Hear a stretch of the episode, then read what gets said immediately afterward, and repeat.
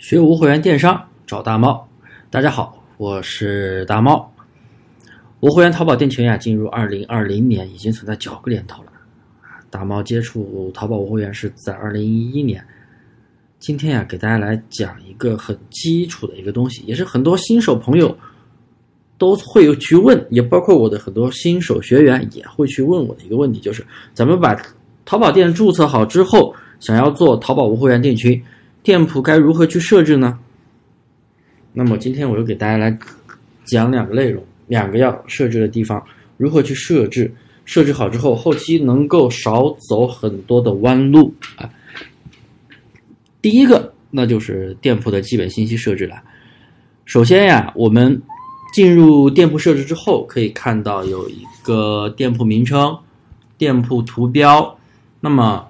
这个东西怎么设置呢？那肯定就是根据你自己的店铺所卖的类目相符合了，咱们就不能乱起名字，啊，图图图标也不要随便去弄啊，就跟你店铺的风格、产品去相吻合就可以了。下一个就是店铺简介啊，也就是我说的店铺宣言，这个东西它可以很好的去表达咱们店铺的一个个性化，当然千万不要。太过于夸大其词，以免起到反的作用。然后下一个就是经营地址啊，很多人新手朋友就是疑问：哎，我这个地址写哪里呢？那么这里的话，我建议大家写自己的一个实际经营地址，不需要你写的那么详细。小区门牌号，小区不用写那么详细，详细到街道，然后大概是哪个范围，详细地址大概写一下就可以了。为什么呢？因为我相信有一些朋友都遇到过，淘宝啊，它会根据你填写的经营地址，去检测你的 IP 是否跟你的 IP 相吻合。我相信很多人遇到过这个问题，肯定遇到过，它会提示你的经营地址跟 IP 不吻合，让你重新修改。你不修改的话，就对你的店进行屏蔽。真有这样的啊，有不少学员遇到过。然后再就是会员渠道了，会员渠道的话，咱们一般是自己做无会员淘宝的，嗯，那么咱们就选择会员未确定吧，选择未会员未确定。然后最后一项就是店铺介绍了，大家可以看到这几个选项全部都是打了星号的，所以都是要必填的选项。那么店铺介绍的话，其实跟简介也差不多。可以简单明了的表达出自己的店铺风格。淘宝啊，都喜欢小而美的标签店铺，所以大家一定要认真的填写。那么做完这个店铺的基本设置，咱们就来到消费者保障金缴纳的页面。我们进入消费者保障金页面之后啊，我们可以看到左边显示的是一个现金账户，右边显示的是一个信用账户。假如我们新开的店铺，右边显示可授信额度是一千，那么我们直接点进去，点进去，然后授信就可以了。授信就是交三十块钱的保证金，然后可以管一千的额度，那么我们就不需要再缴纳一千块钱的现金了。当然，如果你没有可授信额度，那你只能先缴纳一千的现金。当然了。这里我说的一千是针对部分类目，有的类目的话，它的保证金要两千，有的是五千，甚至要一万的都有。但是这个可授信金额它只有一千，也就是说，假如你卖的商品是需要交两千块钱的消费者保障金，那么你只能花三十块钱授信一千的额度之后，剩余的一千你就只能交现金了。当然了，这个保障金一般是不会随便扣的，除非你的订单出现纠纷。系统可能会从里面去扣钱，这个钱一般情况是安全的，只要你不是诈骗客户，嗯，只要正常合规的经营，这个钱都是百分之百安全的，所以大家也放心。然后，假如说你没有授信账户，那么你只能缴纳现金账户了。然后，一般正常运营一周左右，大家就可以转到信用账户，然后之前交的现金就可以解冻出来。然后咱们弄完保证金，我们可以看到上面还有一个订单险账期保障的选项。大家看到这两个服务啊，有的新手朋友就会认为，哎，我开通这个，把这两个都开通，开的越多，是不是对店铺越有帮助呢？答案是并不会。啊，我这里给大家说一下，大部分类目开通保证金、信订单险还有账期保障的话，你只需要三选一，也就是这三个，你选其中一个就可以发布宝贝。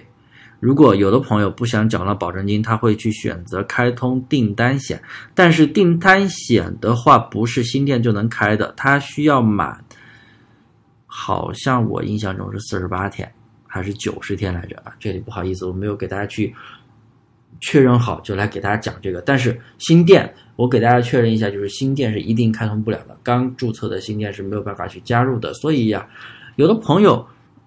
最后只能选择账期保障了。那么选择账期保障的话，其实我不是不建议开通账期保障的。为什么呢？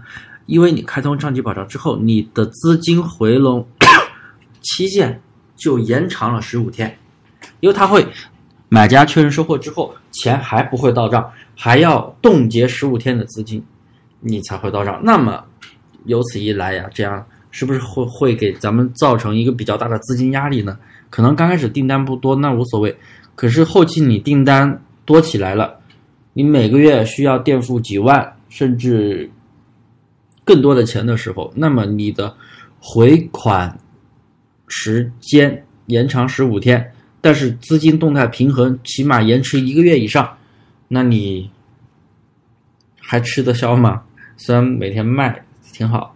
那样是吃不消的，所以而且开这个东西只是有一个三选一的一个作用，三选一就是我前面说的，你不不想开前面两个，你开这个也可以发布宝贝，但是我说了资金延长，所以我不建议大家开通。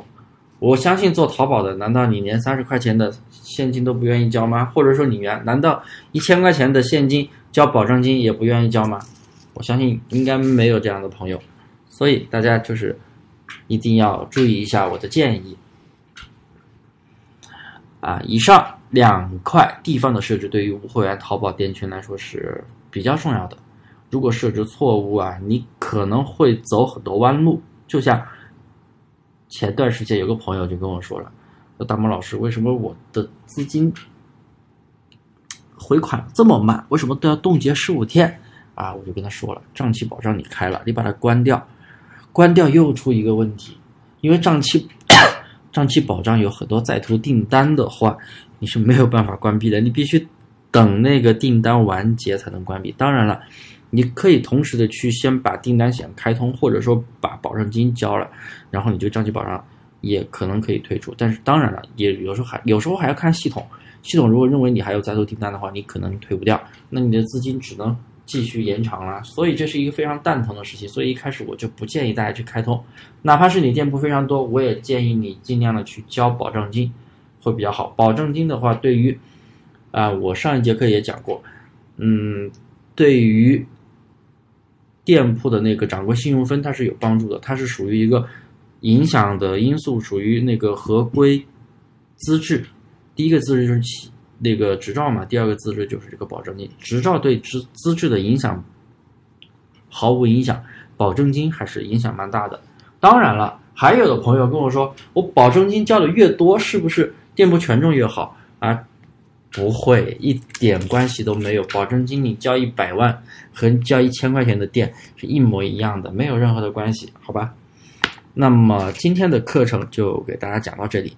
大家有疑问的，或者说觉得我讲的哪个地方有错误、有纰漏的之处，我欢迎大家在评论区留言，也可以加我的微信大猫五三八三大猫五三八三，欢迎交流啊！我这边的话是做淘宝无货源精细化玩法培训的，大家也可以去找我详细的了解了解。那么今天的课就到这里，谢谢各位的收听。